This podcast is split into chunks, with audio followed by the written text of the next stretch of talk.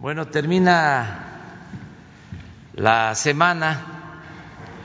Vamos a iniciar hoy una gira. Vamos a Nayarit y a Sinaloa. Vamos a salir temprano, por eso no vamos a extendernos mucho este, este día, pero sí es eh, importante que se conozca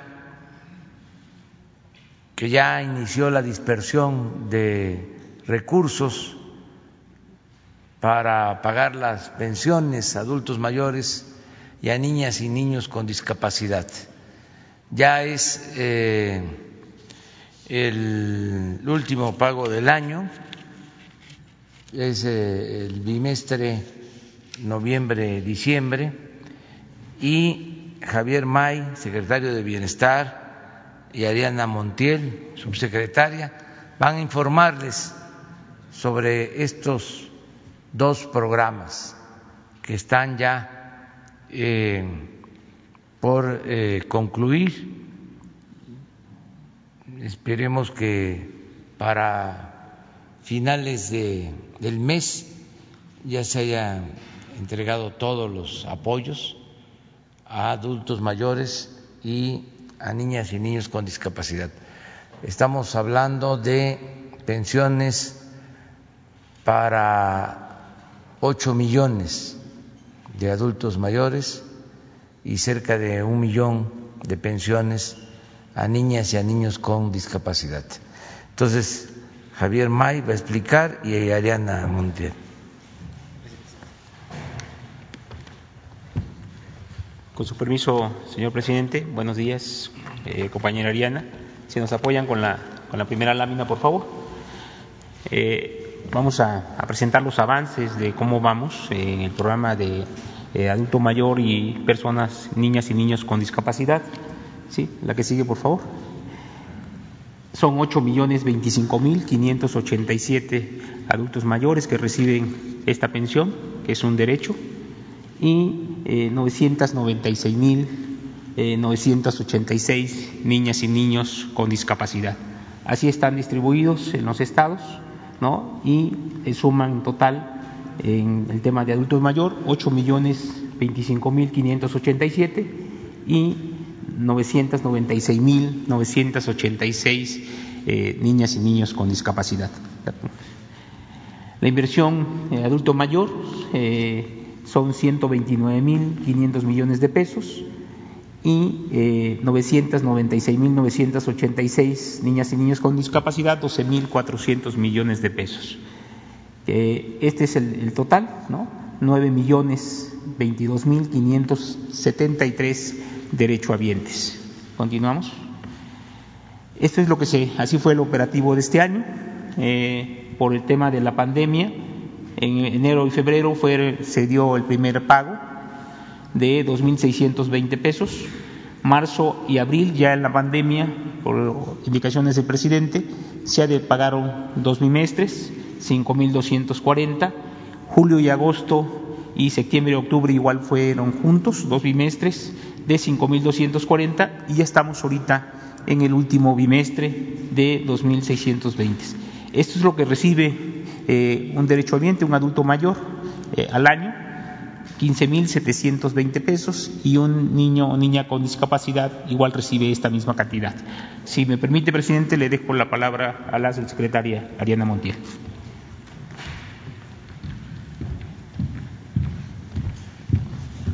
Con el permiso del señor presidente y el secretario de Bienestar Javier May, vamos a informar eh, cómo vamos a, estamos trabajando ya en este operativo para los meses de noviembre y diciembre. Adelante. El día 3 de noviembre se realizó el pago a través de dispersión bancaria, como el señor presidente lo ha instruido, directamente de la tesorería de la Federación a la tarjeta del derechohabiente y esa dispersión ya quedó concluida para quien tiene tarjeta bancaria. Para quien cobra en operativo de pago a través de mesas de atención en las comunidades o de las ventanillas de Telégrafos de México. Eh, el periodo de, de pago va a ser entre el 3 de noviembre y el 30 de noviembre. Adelante. ¿Cuánto vamos a pagar en este mm, bimestre, noviembre-diciembre? Vamos a cubrir ya arriba de 9 millones de derechohabientes entre ambas pensiones y estaremos dispersando 26.500 millones de pesos. En el esquema bancario eh, ya dispersamos a 5, millones 186 mil derechohabientes, que significan 15 mil millones de pesos a través de la dispersión bancaria. Adelante. Eh, de esta manera pueden los derechohabientes identificar en su estado de cuenta o en la consulta en el cajero automático en dónde está su depósito. Pensión Bienestar, noviembre-diciembre 2020. Adelante. El pago en el operativo, eh, lo que llevamos a través de, mesas de atención a las comunidades y el pago también en ventanilla de Telecom, eh, son tres millones ochocientos treinta y cinco mil derechohabientes que cobran en este modelo, por eso es tan importante la construcción de los bancos del bienestar y estaremos dispersando 11.500 millones de pesos bajo este modelo de operación. Adelante. En los días 3, 4 y 5 de noviembre, lo que va del operativo, hemos dispersado a 315 mil derechohabientes y representan 827 millones de pesos. Es lo que hasta ahora llevamos de avance de este operativo. Bueno, aquí están las mesas de pago. Adelante. Gracias. De cómo hacemos este trabajo en campo. Adelante. Y bueno, vamos a, comentar sobre el incremento de la pensión, eh, cómo ha venido evolucionando en 2018. Eh, en el gobierno anterior se entregaban 1.160 pesos a los entonces beneficiarios. Eh, a partir del 2019 y en cumplimiento del compromiso que el señor presidente hizo a lo largo del movimiento que dirigió, eh, 2.550 pesos fue el incremento al que llegó en 2019 y en este año 2020 estamos en 2.620 este incremento. Eh, como ya se ha comentado, las pensiones tendrán un incremento inflacionario que permita mantener el valor de la pensión y para el 2021, bajo la misma instrucción del señor presidente, la pensión será de 2.700 pesos el bimestre. De tal manera que nuestros adultos mayores y personas con discapacidad recibirán este monto para el próximo año. Es cuanto, señor presidente. Muy bien, pues vamos a abrir.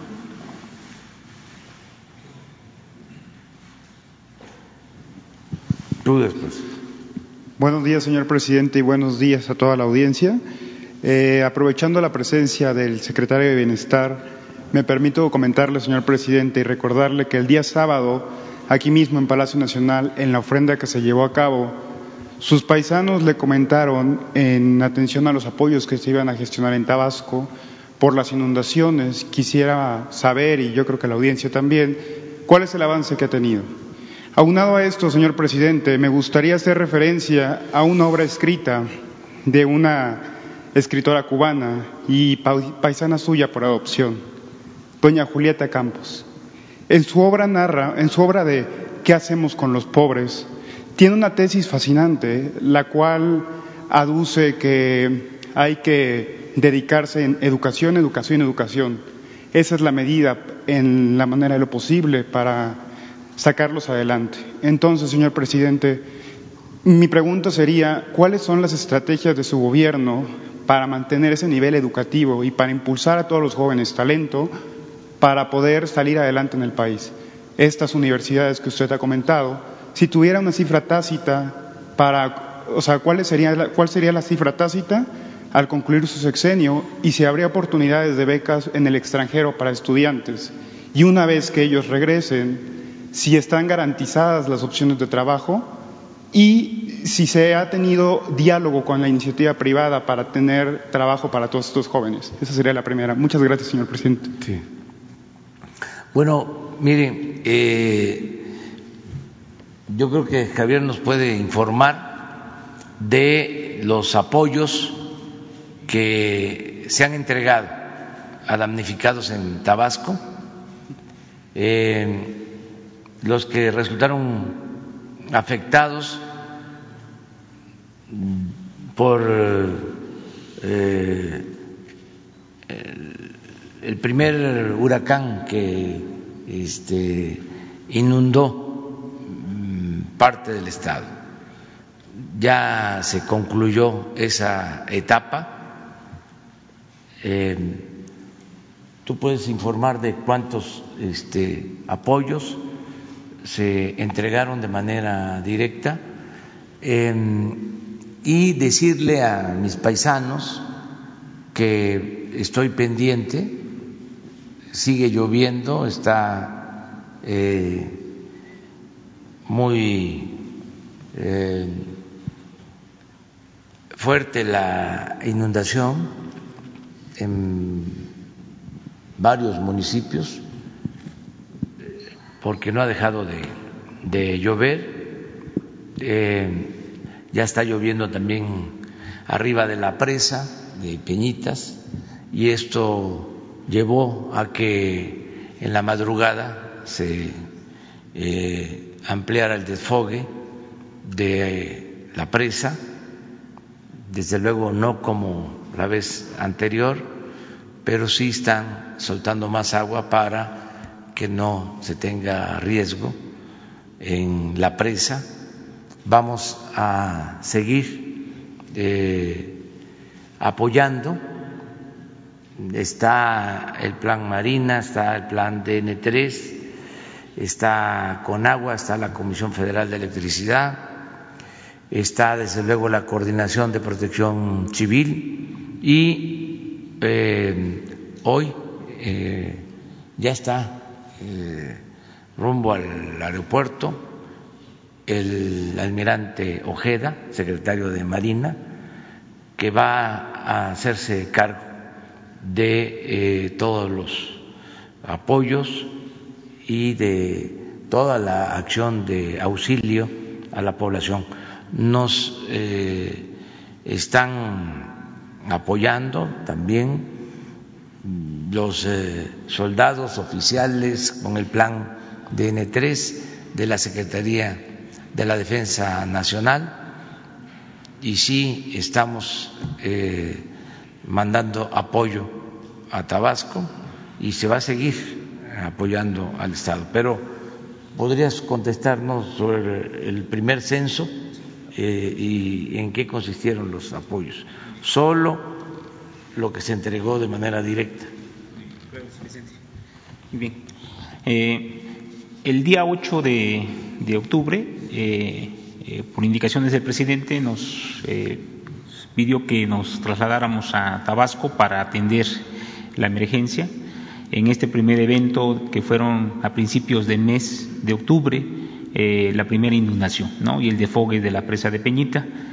hicimos un, en coordinación con el gobierno del Estado, las colonias, las comunidades, los municipios que fueron impactados por estos dos fenómenos y empezamos un censo. Eh, se censaron 38.160 viviendas que fueron afectadas, de las cuales consistía en entregarles un apoyo para compra de enseres. ¿no? Esa fue la primera, la indicación del presidente, fue un apoyo de 10 mil pesos que se le entregó por, por vivienda a 38.160 familias. Entonces, cerramos esa ahí, nos quedan por entregar de esa ya no, como se vino el siguiente fenómeno, este 400 órdenes de pago que están pendientes de concluir en esta primera etapa, ¿no? No sé si eso responde. Si hay algunas familias que aún no han recibido el apoyo, ¿cuál sería la ruta crítica que usted les recomendaría a todos los afectados? Ahorita ya esa etapa se cerró, ahorita estamos en otra etapa y se está trabajando en un proyecto integral ¿no? para atender eh, la problemática que vive la planicie tabasqueña, ¿no? porque pues es reiterativo eh, lo que está acontece, ¿no? entonces hay eh, pues es más allá, es más complejo de lo que estamos nosotros suponemos porque se construyeron viviendas en zonas que no son actas, ¿no? entonces que están por debajo del nivel de eh, los ríos, que son en arroyos, que se rellenaron vasos reguladores para construir fraccionamientos y que no hay infraestructura. Entonces la infraestructura, todas las descargas de aguas residuales de manera sin tratar van a los ríos. O sea, ese es un problema también de contaminación eh, muy fuerte para eh, todos los mantos acuíferos en, en el estado y hay colonias irregulares en todas las, en todas, eh, en todos los sectores, en todas las zonas. Hay zonas, este, colonias que carecen pues de toda la infraestructura, drenaje, agua, pavimentación, energía eléctrica, de manera irregular que se fueron asentando y pues eso es lo que se está trabajando, se está haciendo una propuesta junto con el gobierno del Estado, con los gobiernos municipales y desde luego con SEDATU que ya está en la mesa también eh, desarrollando esto, pero la primera etapa, esta primera etapa de atención, eh, que fueron familias, que tenemos el dato junto con Protección Civil, fueron 20 mil viviendas que fueron afectadas, nosotros fuimos un poco más allá, fueron 38 mil viviendas que se atendieron. ¿Es cuánto, presidente? Acerca de lo que escribió Julieta Campos, eh, extraordinaria escritora, eh, eh, en su libro ¿Qué hacemos con los pobres? y su insistencia en la importancia de la educación, pues eh, nosotros estamos eh, trabajando con mm, esos mismos criterios. Eh, primero, el que sean bien tratados los maestros, maestras y maestros. Ayer hablábamos, y estos son hechos, no palabras, que se han eh, basificado 270 eh, mil maestras y maestros en el tiempo que llevamos. Eso nunca se había hecho.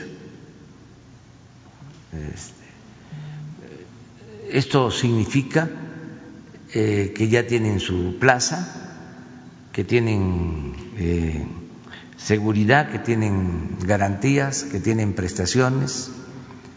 Eh, entonces, lo primero es eso, buen trato a las maestras, a los maestros, eh, regresar a la época en que se respetaba y se le daba su sitio a las maestras, a los maestros. En el periodo neoliberal se empeñaron las autoridades en menospreciar la labor magisterial, eh, al grado de que hubo toda una campaña de desprestigio. O sea, se utilizó dinero del presupuesto para desprestigiar a los maestros con el propósito de imponer la mal llamada reforma educativa. Bueno, se encarceló a maestros, dirigentes magisteriales, con la acusación falsa de lavado de dinero. Se cometieron muchas injusticias. Entonces, lo primero es el respeto, la dignidad de nuestras maestras, de nuestros maestros. Lo segundo es mejorar eh, la situación de los planteles educativos que estaban, siguen estando porque no hemos podido concluir, eh, en el abandono, en muy mal estado las escuelas. Para eso eh, decidimos entregar de manera directa apoyos a las escuelas, mm, entregarles el presupuesto del mantenimiento de las escuelas a las sociedades de madres y de padres de familia. Ya llevamos 50 mil escuelas, sobre todo en las zonas más pobres, que ya les llegó su presupuesto.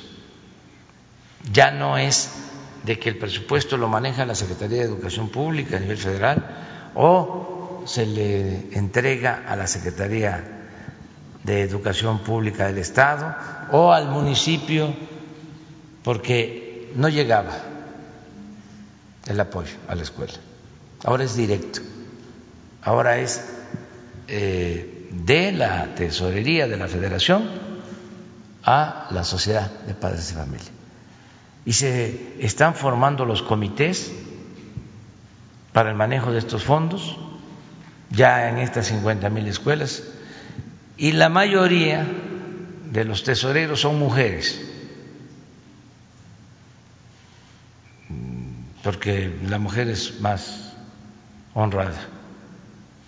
Y se cuida el dinero porque es lo que se utiliza para mejorar la escuela donde estudian los hijos. Entonces, eso eh, se está llevando a cabo.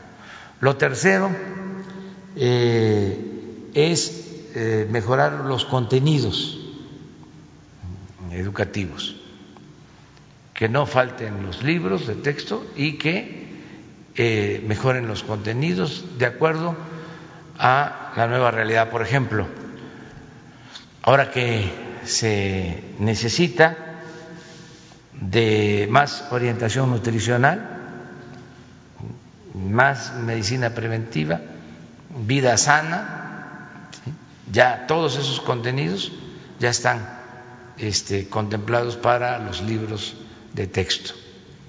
Eh, lo mismo eh, materias que habían desaparecido como el civismo, eh, la ética, todo lo que hicieron a un lado durante el periodo neoliberal, se está eh, de nuevo incorporando a los libros de texto, lo que tiene que ver con eh, la formación, la enseñanza, el aprendizaje.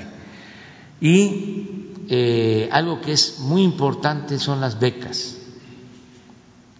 El que eh, se entreguen apoyos a estudiantes de familias de escasos recursos económicos. Me llena de satisfacción poder decir que más de 300 mil estudiantes de nivel superior, de jóvenes que están estudiando en universidades, más de 300 mil tienen una beca de 2.400 pesos mensuales y va a aumentar este apoyo, van a haber cada vez más becas. En total están recibiendo becas 11 millones de estudiantes. Eso nunca este, había sucedido en el país. Entonces estamos invirtiendo mucho en la educación y eh, al mismo tiempo se están creando universidades, públicas, ayer hablaba yo, son 140 nuevas universidades públicas, se está incrementando el número de becas para las especializaciones, también becas para eh, estudiar, para eh, hacer investigación en el extranjero, tanto las becas que va a manejar ahora la Secretaría de Salud como las de CONACIT se van a seguir incrementando para posgrado eh, y se va a seguir apoyando todo lo que es la educación en general. Ahora, señor presidente, una de las inquietudes de los lectores de Diario Basta, Grupo Cantón, ha sido en reiteradas veces la democracia. Eh, poniendo en paralelo las condiciones que hoy tiene nuestro vecino del norte en atención a sus elecciones y hoy todavía no, no existe un ganador claro, esto deja un matiz del sistema electoral en México, que aquí sí se escoge con base en la mayoría popular. Usted ha sido el presidente con más votos contabilizados a favor, o sea, a, favor suyo. En consecuencia, señor presidente, me permito citar a un gran ente que ha tenido la humanidad. Winston Churchill decía que la democracia es el menos malo de los sistemas políticos. Usted ha comentado en varias ocasiones en este, en este mismo escenario que el gobierno preservará el sistema electoral y no se permitirá un solo voto al margen de la ley. La pregunta y el cuestionamiento sería, señor presidente, hoy ratifica ese compromiso y a su vez, ¿cuál sería el mensaje que mandaría a todos los dirigentes políticos de Morena, del PRI, etcétera, para llevar a cabo las elecciones venideras? ¿Cuál sería esa premisa que podría marcar el gobierno federal con la única finalidad de llevar el barco de México a un buen rumbo? Muchas gracias, señor presidente. Pues que todos eh, ayudemos para establecer, en definitiva, un verdadero sistema político democrático, que la democracia se arraigue, se convierta en costumbre, en hábito, que todos cuidemos la democracia y que no regresemos a eh, las etapas de eh, predominio del fraude, de la compra del voto, de el relleno de las urnas, de la falsificación de las actas que eso quede atrás, que ya nunca más vuelva al país. Esa va a ser una gran contribución de nuestra generación. Eso es parte esencial de la transformación de México. Y desde luego el mejor sistema político es eh, la democracia desde los griegos quedó eso de manifiesto, cuando se hacen los análisis de todos los sistemas políticos, eh, cuando se analiza eh, qué es la monarquía, qué es una oligarquía, qué es la democracia, se llega a la conclusión que es el mejor sistema político. Algunos eh, más críticos, escépticos, hablan de que es el menos malo de los sistemas eh, políticos. Pero, sin duda, eh, muchos de los problemas de México, sobre todo el principal problema, la corrupción, se pudo eh, afianzar en el gobierno, pudo echar raíces en el gobierno por la falta de democracia. Eh, cuando hay democracia, eh, nadie puede sentirse absoluto en ningún nivel de la escala. La democracia es eh, equilibrios, es competencia. La democracia obliga al que está en el gobierno a hacer bien las cosas, porque si no, en la elección futura sale ese partido y entra otro. Es competencia y eso es bueno. Anteriormente en México y durante mucho tiempo, bueno, siglos, era eh, el predominio de un grupo, de un partido, y no había democracia. Había imposiciones. En esa materia nos quedamos rezagados. En América Latina México era de los países más atrasados en cuanto a democracia. Teníamos, por ejemplo, el, el caso de Costa Rica, un sistema democrático perfecto, país eh, con menos extensión territorial, con menos población, pero con un sistema político democrático ejemplar de toda América. Eh, incluso resistió hasta las etapas de predominio de las dictaduras militares que azotaron en América, sobre todo en el cono sur, Costa Rica como un ejemplo. El caso de México era una vergüenza. Por eso no vamos a permitir retrocesos y tenemos todos que seguir impulsando el que haya una auténtica democracia. Eh, nada de eh, simulación, porque en el discurso político se hablaba de democracia, pero en los hechos no había democracia. ¿Cuántos fraudes en la historia?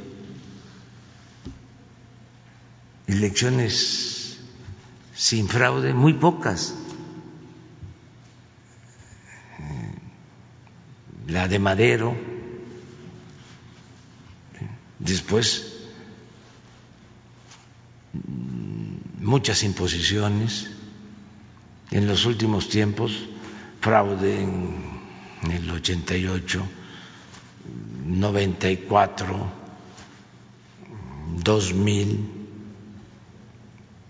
2006, 2012,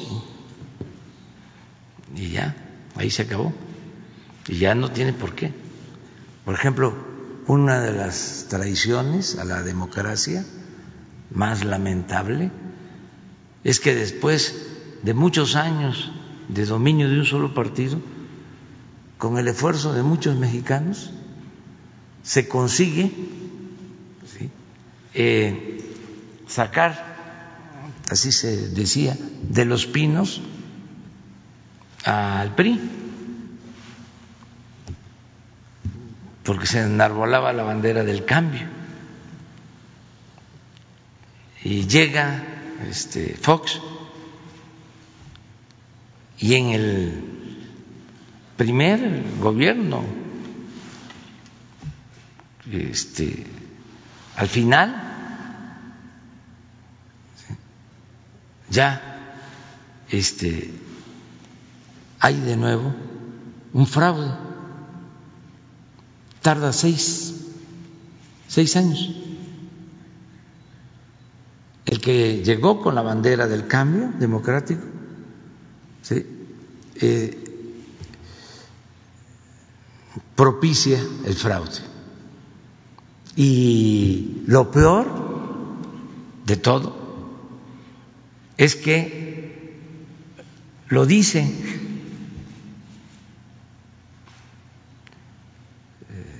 este lo confiesa.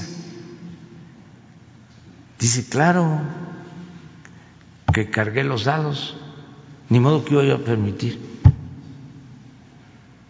que un peligro para México este llegara a la, a la presidencia pero lo dice.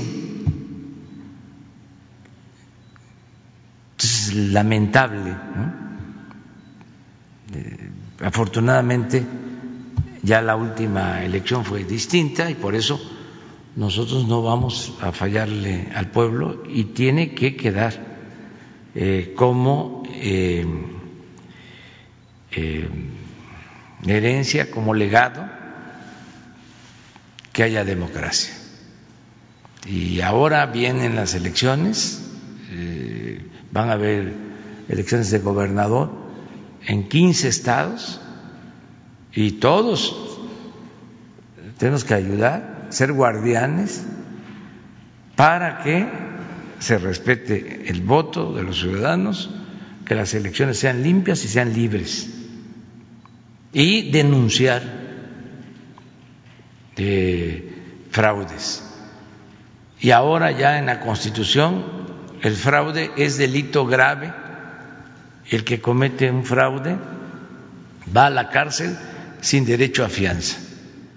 Y existe una eh, fiscalía electoral con ese propósito, que también la gente debe conocer que existe esa institución donde se pueden presentar todas las quejas y hacer todas las denuncias correspondientes. Muy bien. A ver.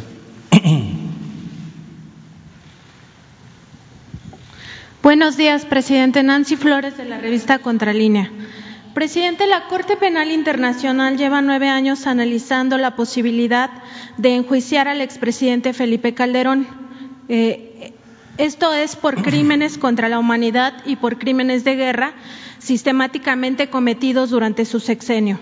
El Estado mexicano tiene la posibilidad ahora de solicitar a la Fiscalía de ese tribunal internacional que se lleve a cabo ese juicio por los cientos de miles de asesinatos, desapariciones forzadas, torturas, ejecuciones extrajudiciales, persecuciones, migraciones forzosas cometidas durante aquel sexenio negro de Felipe Calderón entre otros delitos considerados de lesa humanidad, presidente. La pregunta es si usted estaría dispuesto a apoyar que el Estado mexicano promueva esa petición que con más de 20 mil firmas eh, de varios mexicanos eh, se hizo, entre ellos su consejero jurídico Julio Scherer y su secretaria de la Función Pública Irmerendria Sandoval. Eh, esta petición se presentó en 2011 ante la Corte Penal Internacional de la Haya. Presidente, ¿usted estaría dispuesto a esto? Sí, yo creo que esto lo tenemos que resolver entre todos por eso va a haber una consulta eh, el año próximo. Se va a preguntar a todos los mexicanos si consideran que se deben de juzgar a los expresidentes. Ya está aprobada esa consulta y eh, todos vamos a participar eso es lo que yo pienso. Desde luego existen denuncias, pero eh, sería muy importante que lo decidiéramos entre todos. Eh, esperar a que esa consulta se lleve a cabo para que todas esas denuncias este, puedan eh, ser atendidas, sigan su curso y se juzgue a los expresidentes si son responsables, si así eh, se decide primero en la consulta y segundo si así eh, lo resuelven los jueces con procesos apegados a la ley. Yo creo que eso es lo mejor en el que todos los mexicanos participemos sobre eh, este caso. De ahí que yo solicité al Congreso y el Poder Judicial, la Suprema Corte, aprobó la consulta, dio a conocer que era constitucional el llevar a cabo la consulta de conformidad con la legalidad existente. Entonces se va a llevar a cabo el, año próximo, se le va a preguntar a todos si quieren o no que se juzgue a los expresidentes. La pregunta está eh, un poco ambigua confusa, pero al final va a ser sí o no. Este, en esencia, es quieres que se juzgue de conformidad con la ley, respetando los derechos humanos a los expresidentes, sí o no. Entonces, ya va a llegar el momento que eh, muchos van a saber eh, cómo votar, es decir, si es no o sí, qué, significa el sí, qué significa el no. Y eso se va a ir aclarando, aunque la pregunta ahora eh, sea, pues, repito, no clara, aunque sea bastante eh, ambigua, eso en su momento se va a aclarar. Lo importante es que los mexicanos vamos a ir a plantear si queremos o no queremos que se juzgue a los expresidentes. Gracias, presidente. En otro tema, eh, preguntarle, usted ha dispuesto todo este plan de austeridad y que es muy comprensible para ayudar a las personas más pobres del país. Sin embargo, hay sectores como la diplomacia donde más de 150 embajadores y cónsules ganan mucho más que usted. Usted ya había dicho aquí en esta conferencia que ningún servidor público podría ganar más que usted y ellos ganan alrededor de 350 mil, 330 mil pesos mensuales. Esto, presidente, contradice esa política de austeridad. Eh, ¿Esta eh, situación se va a revisar en este gobierno? Sí, pero más adelante.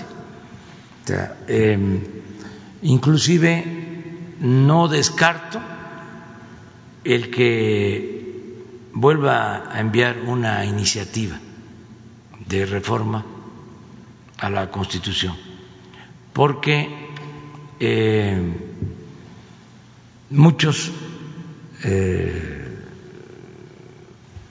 servidores públicos, sobre todo eh, del Poder Judicial, se ampararon, se les concedió el amparo y están ganando más. Eh, entonces, quiero que quede completamente claro que se respete la Constitución eh, y que nadie pueda eh, ganar más que el presidente de la República. Que haya excepciones, pero muy eh, bien definidas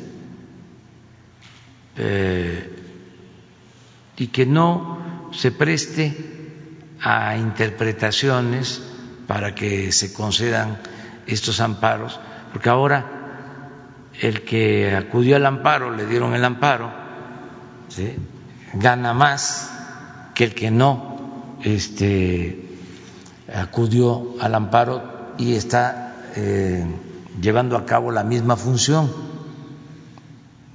Y es lo mismo en el caso de eh, la diplomacia.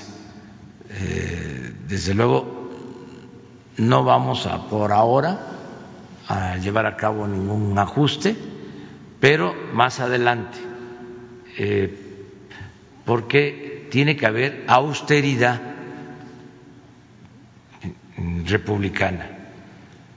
No puede haber gobierno rico con pueblo pobre y el servidor público tiene que aprender a vivir en la justa medianía, como lo planteaba el presidente Juárez. Y en efecto, hay todavía este, sectores del gobierno donde eh, los sueldos eh, están mm, muy elevados.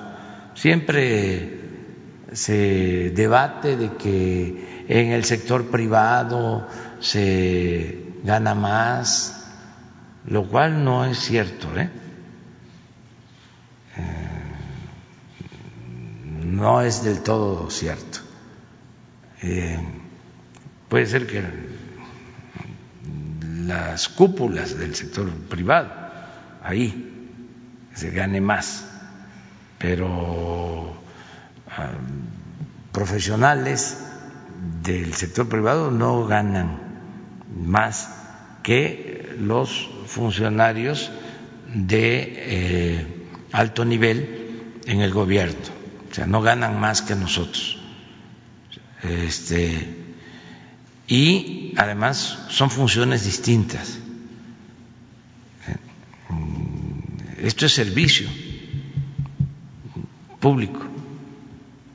El que quiera este, hacer dinero, pues que lo haga eh, en el sector privado, haciendo este, negocios, eh, además es totalmente legítimo,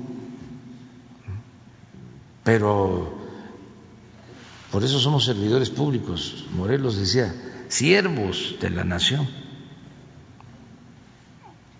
No es lo mismo. ¿no? Eh, para ser servidor público se requiere eh, una convicción se requiere una mística, se requiere eh, aportar a los demás, servir. Es un apostolado el servicio público. Entonces, claro, se compensa, puede ser que no se gane tanto, pero el servicio público eh, produce una satisfacción, el ayudar a los demás, que no se compara con nada, porque el ayudar a los demás, el amor al prójimo, pues es la esencia del humanismo. Es la realización plena del ser humano. Es lo que le da sentido a la vida. Solo lo barato se compra con el dinero. O sea, lo material no es lo fundamental. Lo material sirve para tener lo básico, pero los eh, excesos, mm, lo superfluo, eso no es importante. Claro, somos libres, ¿no? Pero cada quien tiene su manera de pensar. Hay quienes eh, piensan que tener un palacio, una residencia particular, mm, una casa de gran lujo, pues eh, es lo que le da este sentido pues a su existencia tener yates o tener mm, Ferraris o ayer hablábamos de eso, ¿no? Pues sí, pero hay quienes no consideran eso este, importante, eh, tienen otros valores. Siempre he dicho también que no todo el que tiene es malvado. Hay gente que tiene sus recursos, que tiene su fortuna, que la ha hecho a base de esfuerzo, de trabajo, de conformidad con la ley, merece respeto. Nosotros estamos en contra de la riqueza mala vida. Además, por lo general, este, los corruptos son los más extravagantes, los más fantoches. Como no les costó este, obtener el dinero, lo derrochan. Entonces, este, eh, ahí andan de ridículos, ¿no? Pero son cosas que se tienen que plantear. Eh, ahora vamos ya a dar a conocer la nueva cartilla moral, porque yo ofrecí que iba a haber una constitución moral. Ha generado esto mucho debate. Está en los diez, en los 100 compromisos que hice y quiero que antes del día primero, porque ya se avanzó mucho, ya se tiene un texto, se, ha hecho con, se han hecho consultas y eh, en este mes te va a dar a conocer. O sea, no es obligatoria, no es una constitución aplicable, no, son principios, preceptos eh, básicos para tener una sociedad mejor. Ese es el, propósito. ¿no? Gracias, presidente. Y bueno, también que se revise en esta reforma todos los beneficios que además del alto sueldo que reciben les dan, porque a varios de estos embajadores y cónsules se les paga incluso las rentas de lujosos departamentos, de casas lujosísimas de cinco pisos y también incluso a algunos de ellos se les da dinero para las colegiaturas de sus hijos. Entonces sería importante que en esa reforma que se haga también se revise eso. Y en otro tema, presidente, usted había ordenado ya una limpia en la Conagua porque había había funcionarios que se habían detectado que venían de gobiernos pristas y panistas. En la revista Contralínea documentamos ahora el caso de la Secretaría de Comunicaciones y Transportes, donde 27 delegados de los 31 que existen eh, están ligados eh, abiertamente al PRI y al PAN. En esos casos, bueno, muchos de ellos incluso se dicen contrarios a la 4T. Eh, algunos de ellos también han sido investigados por presuntos actos de corrupción, presidente. Entonces, preguntarle si en este caso también se podría ordenar eh, o usted estaría en la tesitura de ordenar que se revisen estas, eh, pues estos cargos y se actúe en consecuencia como se actuó en la Conagua. Sí, se está haciendo una revisión. O sea, es un proceso.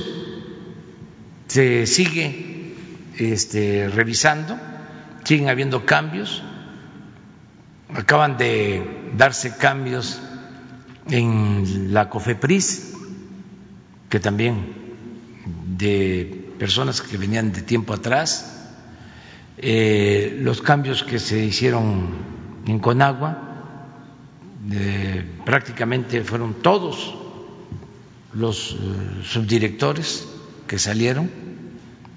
Eh, se siguen haciendo cambios en todas las dependencias. Eh, en comunicaciones, por ejemplo, ya hubo un cambio en Capufe, ya es una mujer la directora de Capufe, Elsa Beites. Este, y así en, en otras eh, direcciones, en la Secretaría de Comunicaciones y también ya he escuchado eh, quejas de eh, los representantes de comunicaciones en los estados. No puedo generalizar se tiene que ver caso por caso, pero sí se está llevando a cabo este, eh, una renovación que es necesaria, eh, que es este eh, importante en el, en el gobierno. Y luego tú. Buenos días, señor presidente. Alberto Marroquín Espinosa de Querétaro. Eh, JF Informa desde Cancún, Frecuencia CAT y desde mi portal informativo y canal de YouTube es ahora am.com.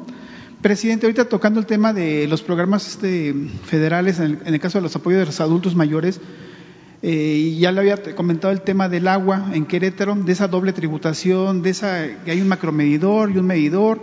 Entonces, parece que se han desquitado con la gente de, colonias populares, en, Querétaro en este caso, eh, casi, casi como que ya, usted ya les quitó los programas, pues, los, fideicomisos, muchas cosas, entonces están desquitando ahora con la gente cobrando de más el agua.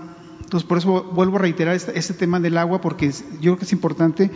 En, Querétaro, por ejemplo, en el Marqués, que ya le había, hecho, ya le había hablado del, municipio del Marqués, eh, hay una colonia que se llama La Pradera, que es una, es una zona muy popular y parece que con ellos también se están desquitando de esta forma con el agua, ¿no? digo, y tengo todos los casos, incluso se le ha pedido a la Conagua este, que, que, les conteste cuál el, volumen asignado de, agua que le toca a la paradera, porque es una empresa privada la que les, lo está dando. También la Conagua, este, se, presentó, se presentó una queja a la Conagua desde 2019 y no, y no ha logrado identificar la Conagua la procedencia del agua y tampoco ha intervenido. Y se me hace algo como que pues muy raro, ¿cómo no vas, no a ver de dónde viene el agua? hacia una colonia, ¿no? y así, y hay otras colonias que ocurre lo mismo, ¿no? Pero aquí lo grave es que ahora que yo me entrevisté con algunas personas que vieron la, eh, vez pasada la, mañanera, se acercaron conmigo y son muchos adultos mayores también. Entonces, ahora, ahora lejos de que un gran beneficio, que es obviamente un programa federal, parece que ahora lo tienen que destinar a pagar su agua, que es muy cara, y Querétaro creo que está en segundo lugar nacional de cobro del agua. Entonces, por eso se me hizo importante volver a reiterar este, este caso y, ojalá que la directora de Conagua nos pudiera explicar, así como explicó lo del caso de Chihuahua, la directora de Conagua, nos explicara realmente cómo está la situación real del agua en el país. Yo sé que usted, ha, abogado mucho por ese tema, en Querétaro también, incluso hasta el, actual senador este, Gilberto Arre está abogando mucho por, este, por el tema del agua. Entonces, yo creo que sería una de las peticiones bueno, que. ¿Por qué no este, hacemos el compromiso eh, de que vaya eh, Ricardo Sheffield, procurador del consumidor. Okay. Sí, va a ir allá. Nada más se ponen de acuerdo. Sí. Y él va personalmente a hacer una inspección y a ver cómo está el cobro del agua. Perfecto.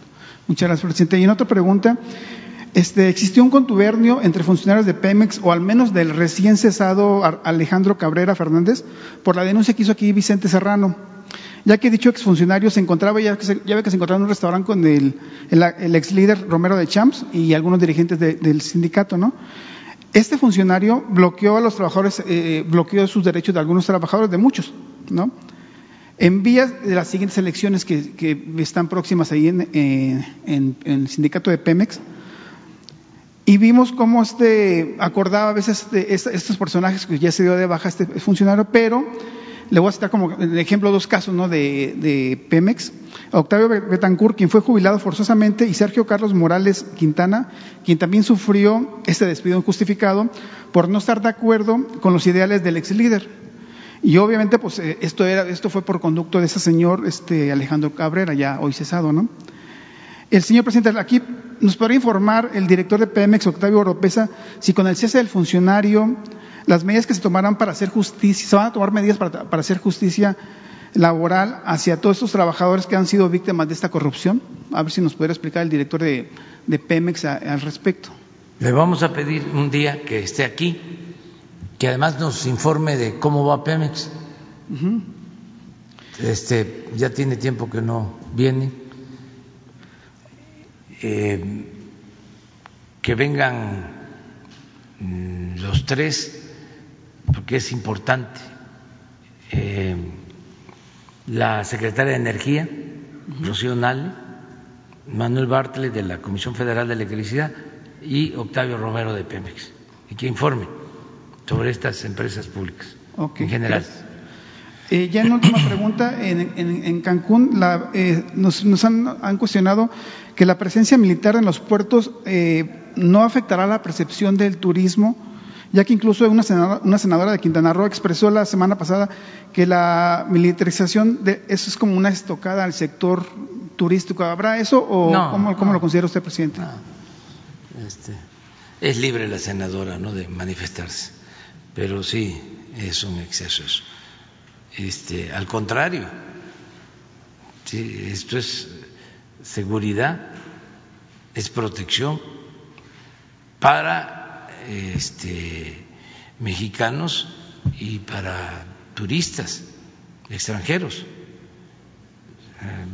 Se garantiza que haya más seguridad en todos los puertos, sin duda.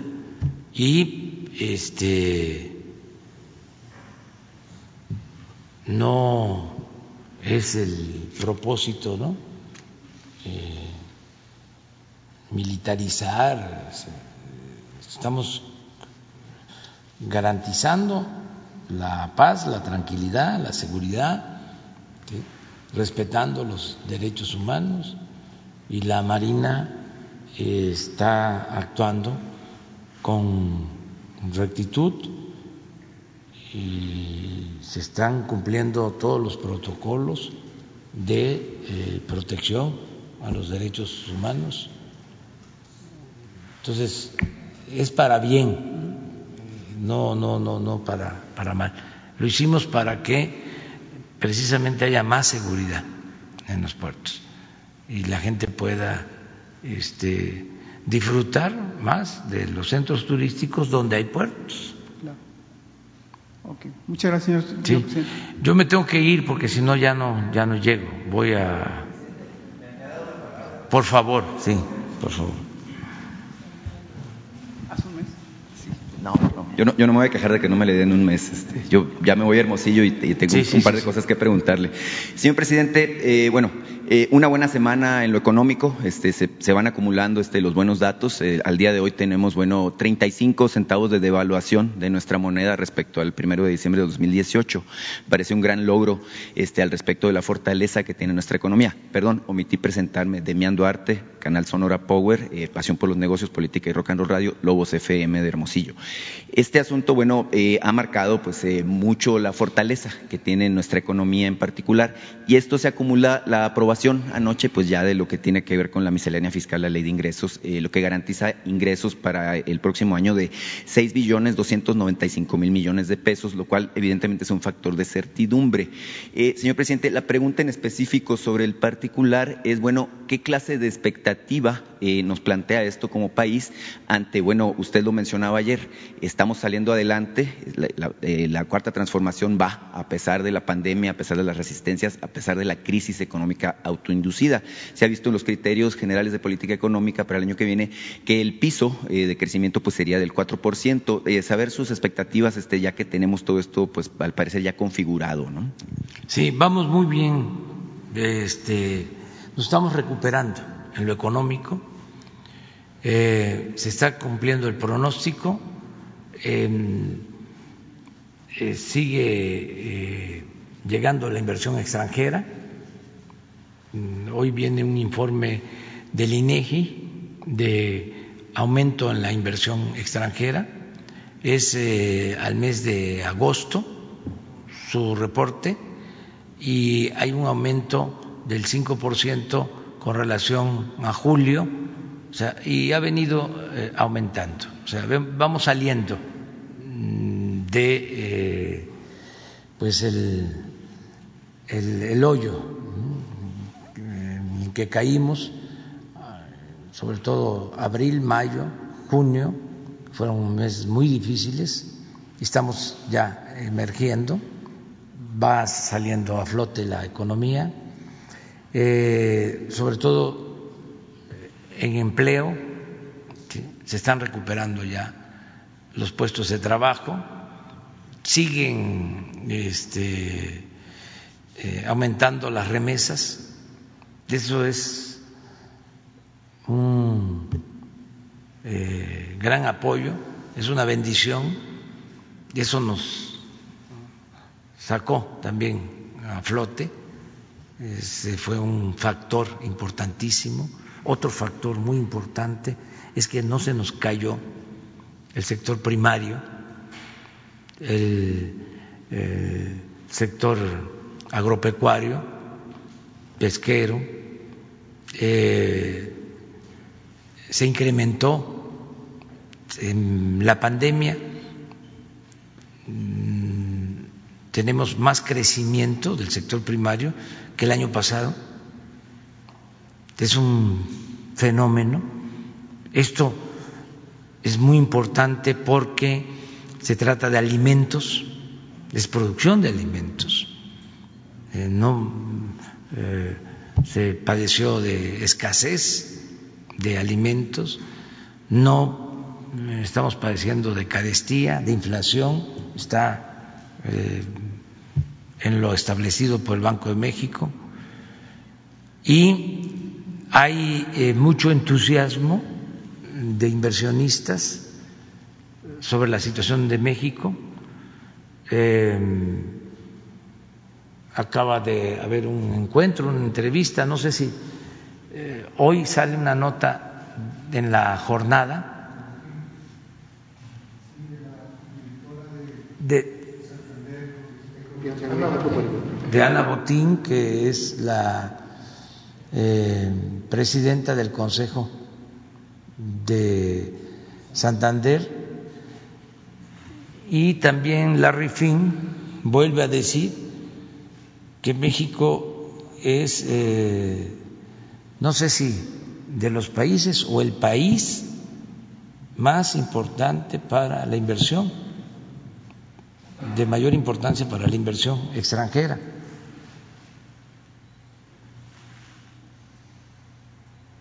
¿Sí? México, el país más atractivo de América Latina para invertir, Ana Botín, pero no sé si está ahí, no alcanzo a ver. Aquí está.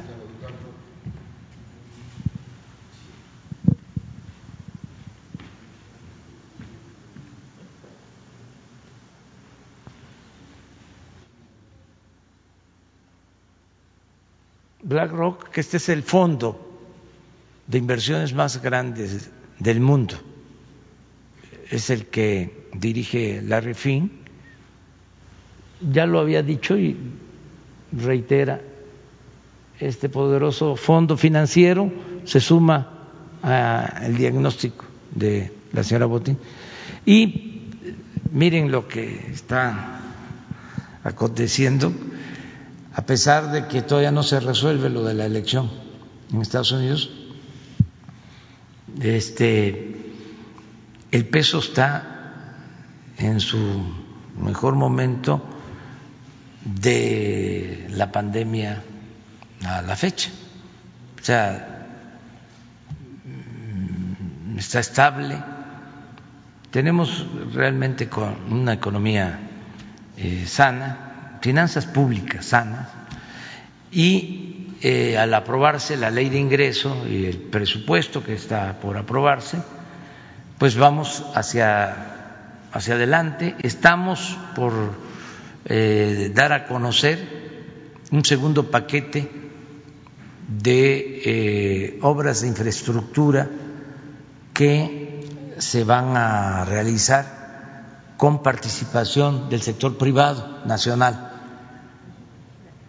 tengo una reunión la semana próxima con Carlos Salazar y con otros dirigentes del sector empresarial para revisar otro paquete de obras de infraestructura mm, con eh, montos importantes de recursos para seguir impulsando la economía del país. Hacemos votos porque nos toque algo en Sonora, este, porque hemos estado escasos de proyectos de infraestructura de gran envergadura, señor presidente. Eh, rápido, porque sé que se tiene que ir, son tres temas eh, de mi estado que le quiero plantear. Eh, uno, los, la Asociación de Mineros Retirados de Cananea eh, me pidieron que fuera conducto para invitarlo a Cananea. Tienen eh, mucho ánimo de platicar con ustedes, saben que va en diciembre eh, a Agua Prieta, entonces pues queda a tiro de piedra más o menos, ¿no? Entonces, y bueno, me plantearon ahí una, una necesidad que tienen. Ellos, por alguna extraña razón, fueron empleados de la mina, este, cuando era propiedad del gobierno federal, pero por alguna situación del contrato colectivo no son derechohabientes del IMSS. Este, entonces me, me piden a ver si usted puede mediar para que tengan una reunión este, para resolver esa situación con el director del IMSS, eh, Robledo, en particular. Sin embargo, le reiteran la invitación, tienen muchas ganas de verlo ahí en el mineral. Eh, usted sabe la importancia que tiene para Sonora, Cananea en particular. Eh, también de minería en Nacosari. Eh, los habitantes de Nacosari me contactaron, tienen un problema muy fuerte con la calidad del agua a la que acceden este, los pobladores. Usted sabe, es una ciudad chica, eh, 12.500 habitantes, sin embargo tiene una importancia estratégica y ellos se quejan, bueno, de que vieron pasar nada más los recursos del fondo minero, eh, les tocaban alrededor de 120 millones de pesos al año cuando se entregaba directamente y nunca se hicieron las obras de infraestructura que se comprometieron. Una de ellas era precisamente el abasto de agua potable, no la tienen y les sale agua sucia, eh, por no decir que aguas negras, de lo que es la tubería, entonces me pidieron que le hiciera ver esta, esta situación en particular. Finalmente, en San Felipe de Jesús, que es una comunidad de, la serranía, eh, que se dedica eh, esta comunidad en particular a la ganadería, pero también a la minería de carbón. Eh, bueno, hay una situación porque no tienen personal médico, es un asunto que le platicaba ayer a, Hugo López Gatel, y bueno, se, la quiero plantear a usted por la sensibilidad que tiene. Los, la, Asociación de, Carboneros de Antracita, este, de ahí de San Felipe de Jesús, construyeron una unidad médica, este, pero no tienen doctores. Este, la solicitud que le hacen es ver también si con Zoé Robledo o en particular con el INSABI se puede atender. Estamos hablando de una comunidad que genera eh, al año 1.600 millones de pesos en producción, que 40 mil personas, eh, digamos, se atienden ahí y no tienen, pues, válgame, pues, la capacidad o la, o la posibilidad de atender las emergencias médicas que suceden por ahí. Bueno, vamos a pedirle a Zoé y a Juan Ferrer, que están ahora en Durango, porque estamos este, apoyando en Chihuahua, en Durango, en Coahuila para tener eh, más camas de atención hospitalaria para enfermos de COVID. Entonces están ahora en esa gira. Le vamos a pedir que vayan allá, a Cananea, y que este, vean también lo de eh, los productores de carbón para la atención médica. Yo tengo este, el compromiso de ir a Cananea, o sea, voy a ir, tengo que ir. Eh, es un lugar, este, bueno, histórico eh, y además eh, de gente muy buena, trabajadora, los obreros han padecido mucho eh, tengo yo eh, el recuerdo de que en nuestro movimiento, cuando comenzamos, que estaba más difícil todo, para nosotros de Cananea recibimos mucho apoyo, mucho apoyo. Y también, pues, eh, en Nacosari, lo mismo, eh, si puedo, ahora que voy en diciembre, visito los dos este, municipios. los he visitado muchas veces. Me he quedado a dormir en Cananea, me he quedado a dormir en Nacosari. Eh, y sí tengo interés en estar allá. Voy a procurar si vamos a Bavispe, como hicimos el compromiso este, de pasar a Cananea y a, si me alcanza el tiempo, también a Nacosari. Sí, están cerca, este, los dos. Y, que antes eh, vaya a Cananea este, Zoe con Ferrer y a, Sonora para que atiendan ¿no? tu, tu planteamiento. Me tengo que ir. Una. Gracias, presidente. Nada más, eh, una, solo que nos aclarara eh, con el eh, decreto que se dio a conocer con respecto de los aguinaldos, se habla de que hubo un recorte para ciertos sectores dentro de, de, la estructura. Nada más, si nos puede aclarar si esto es cierto, a qué se y a qué se debe. Muchas gracias. Sí, es importante, este, qué bien que me preguntas. La mayoría de los trabajadores al servicio del Estado, la inmensa mayoría tiene su aguinaldo completo. O sea, no podríamos quitarle sus aguinaldos. Por la pandemia, los altos funcionarios decidimos que voluntariamente íbamos a aportar para este, dejar nuestros aguinaldos entonces, ahora que se están eh, por adelantar los aguinaldos para el buen fin, se tuvo que hacer un decreto, todo esto para cumplir con los procedimientos legales y eh, ya se estableció para los altos funcionarios eh, una disminución en el caso del aguinaldo eh, es voluntario. O sea, el, caso del decreto eh, no lo tenemos, el decreto, pero es realmente para los de mero arriba. Este, y es un asunto de formalidad, de legalidad, que queremos cumplir, pero en los trabajadores, todos, su aguinaldo completo. El funcionario dice que no. Ah, no, está en. Claro, claro, claro, es voluntario. Pero se, se decidió, a ver si no está una fórmula que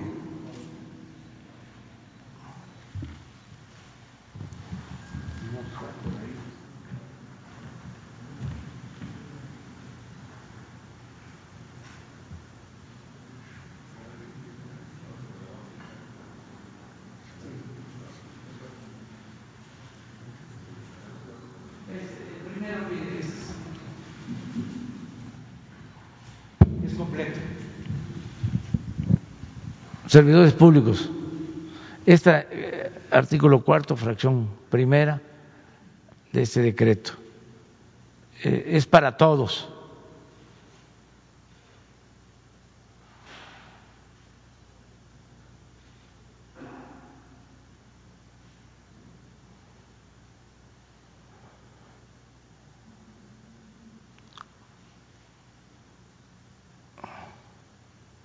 Sí, pero no viene lo de la... ¿eh?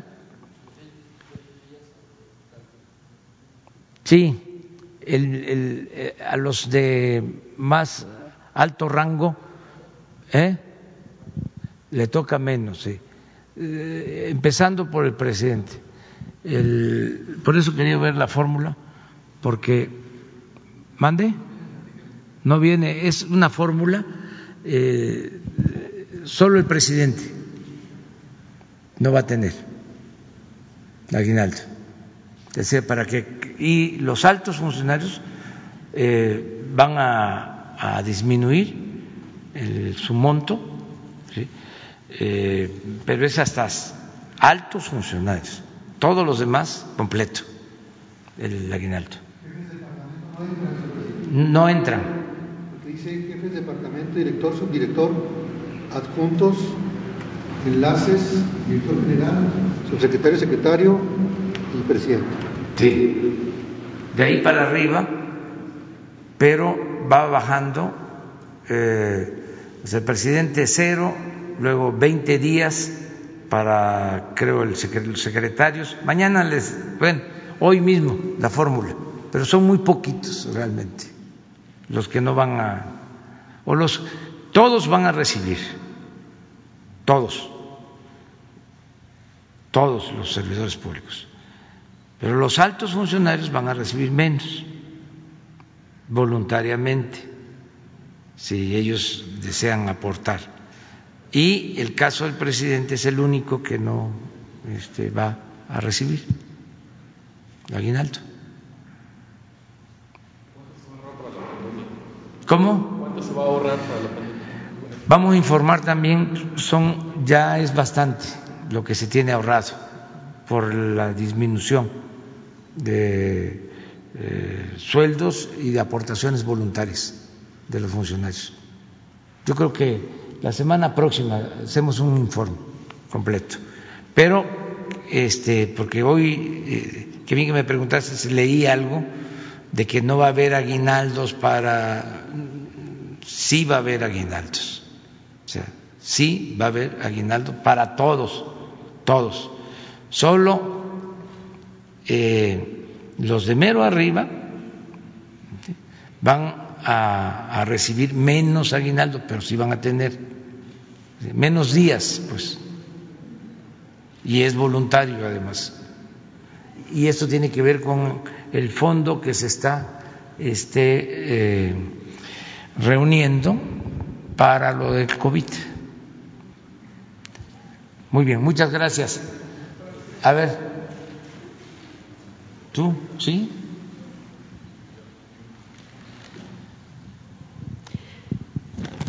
Buenos días, presidente. Gracias por darme la palabra. Mi nombre es Eliane Valadez. Vengo de Orlando, Florida, en Estados Unidos. Represento un medio independiente de YouTube, el ITV Oficial. Allá donde están los héroes vivientes, como usted los ha nombrado, los cuales le mandan un gran saludo. Ellos viven y trabajan y envían sus remesas para sus familias. Eh, presidente, la cuarta transformación está llegando a los consulados en Estados Unidos como un elefante reumático, pero está llegando.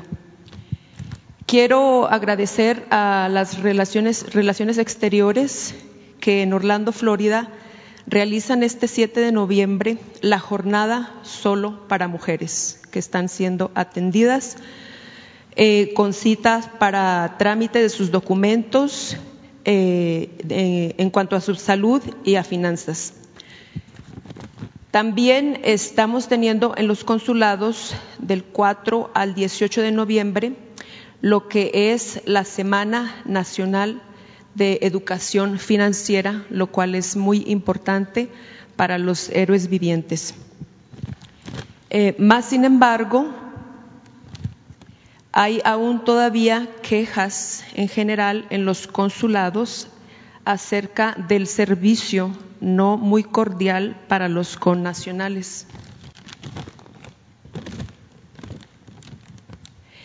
Estando ya en pleno siglo XXI, presidente, y con la tecnología, a los connacionales cuando van al consulado es muy importante tener la oportunidad de poder pagar eh, con sus tarjetas de débito o con sus tarjetas de banco, ya que solamente se pide efectivo en la mayoría de, los casos y a veces van nuestros ancianos mayores y personas con discapacidad. Eh, nos gustaría saber si se puede implementar alguna forma que sea más fácil de pago a través de una tarjeta de débito de crédito para que cuando lleguen a la embajada no tengan ese problema de, poder hacer sus pagos eh, fáciles. Eh, también este, se están eh, obteniendo las credenciales para votar, la cual por primera vez obtuve mi credencial en, el consulado de Orlando eh, sin embargo, el proceso suele ser largo y este, un poquito tedioso. Quisiéramos saber también si hay posibilidad de que se agilice el que obtengamos nuestras credenciales para votar, ya que los héroes vivientes en Estados Unidos se están interesando mucho por la política acá en México y quieren participar. ¿Qué podría decirnos al respecto, presidente? Y muchas gracias por darme la palabra. Sí, que eres bienvenida y este y felicidades por lo que están haciendo en Orlando eh, con nuestros paisanos y te propongo que platiquen ahora con Jesús Ramírez para que tus eh, aportaciones, tu solicitud de más apoyo, de mejor atención en los consulados, este, las tome en consideración la Secretaría de Relaciones Exteriores, que el encargado de atender los consulados este, pueda platicar. ¿Cuándo te regresas? Eh, todavía no tengo boleto de regreso. Ah, bueno, entonces hay tiempo. Si no se puede hoy, sí, ¿sí? entonces se ponen de acuerdo para que este, eh, le expreses ¿no? todos estos testimonios y toda tu experiencia y todo lo que están haciendo. Y muchas gracias y un saludo a todos los paisanos. Muchísimas gracias, presidente. Sí, no para que no haya este, malas interpretaciones, no podemos pronunciarnos, no debemos este, hablar acerca de las elecciones en Estados Unidos, porque todavía no es un proceso concluido y tenemos que actuar con mucha prudencia. Entonces, para que también eh, se entienda el por qué no tocamos ese tema hasta que eh, las autoridades de Estados Unidos eh, resuelvan, se decida. Hasta entonces vamos a pronunciarnos. Bueno, muchas gracias.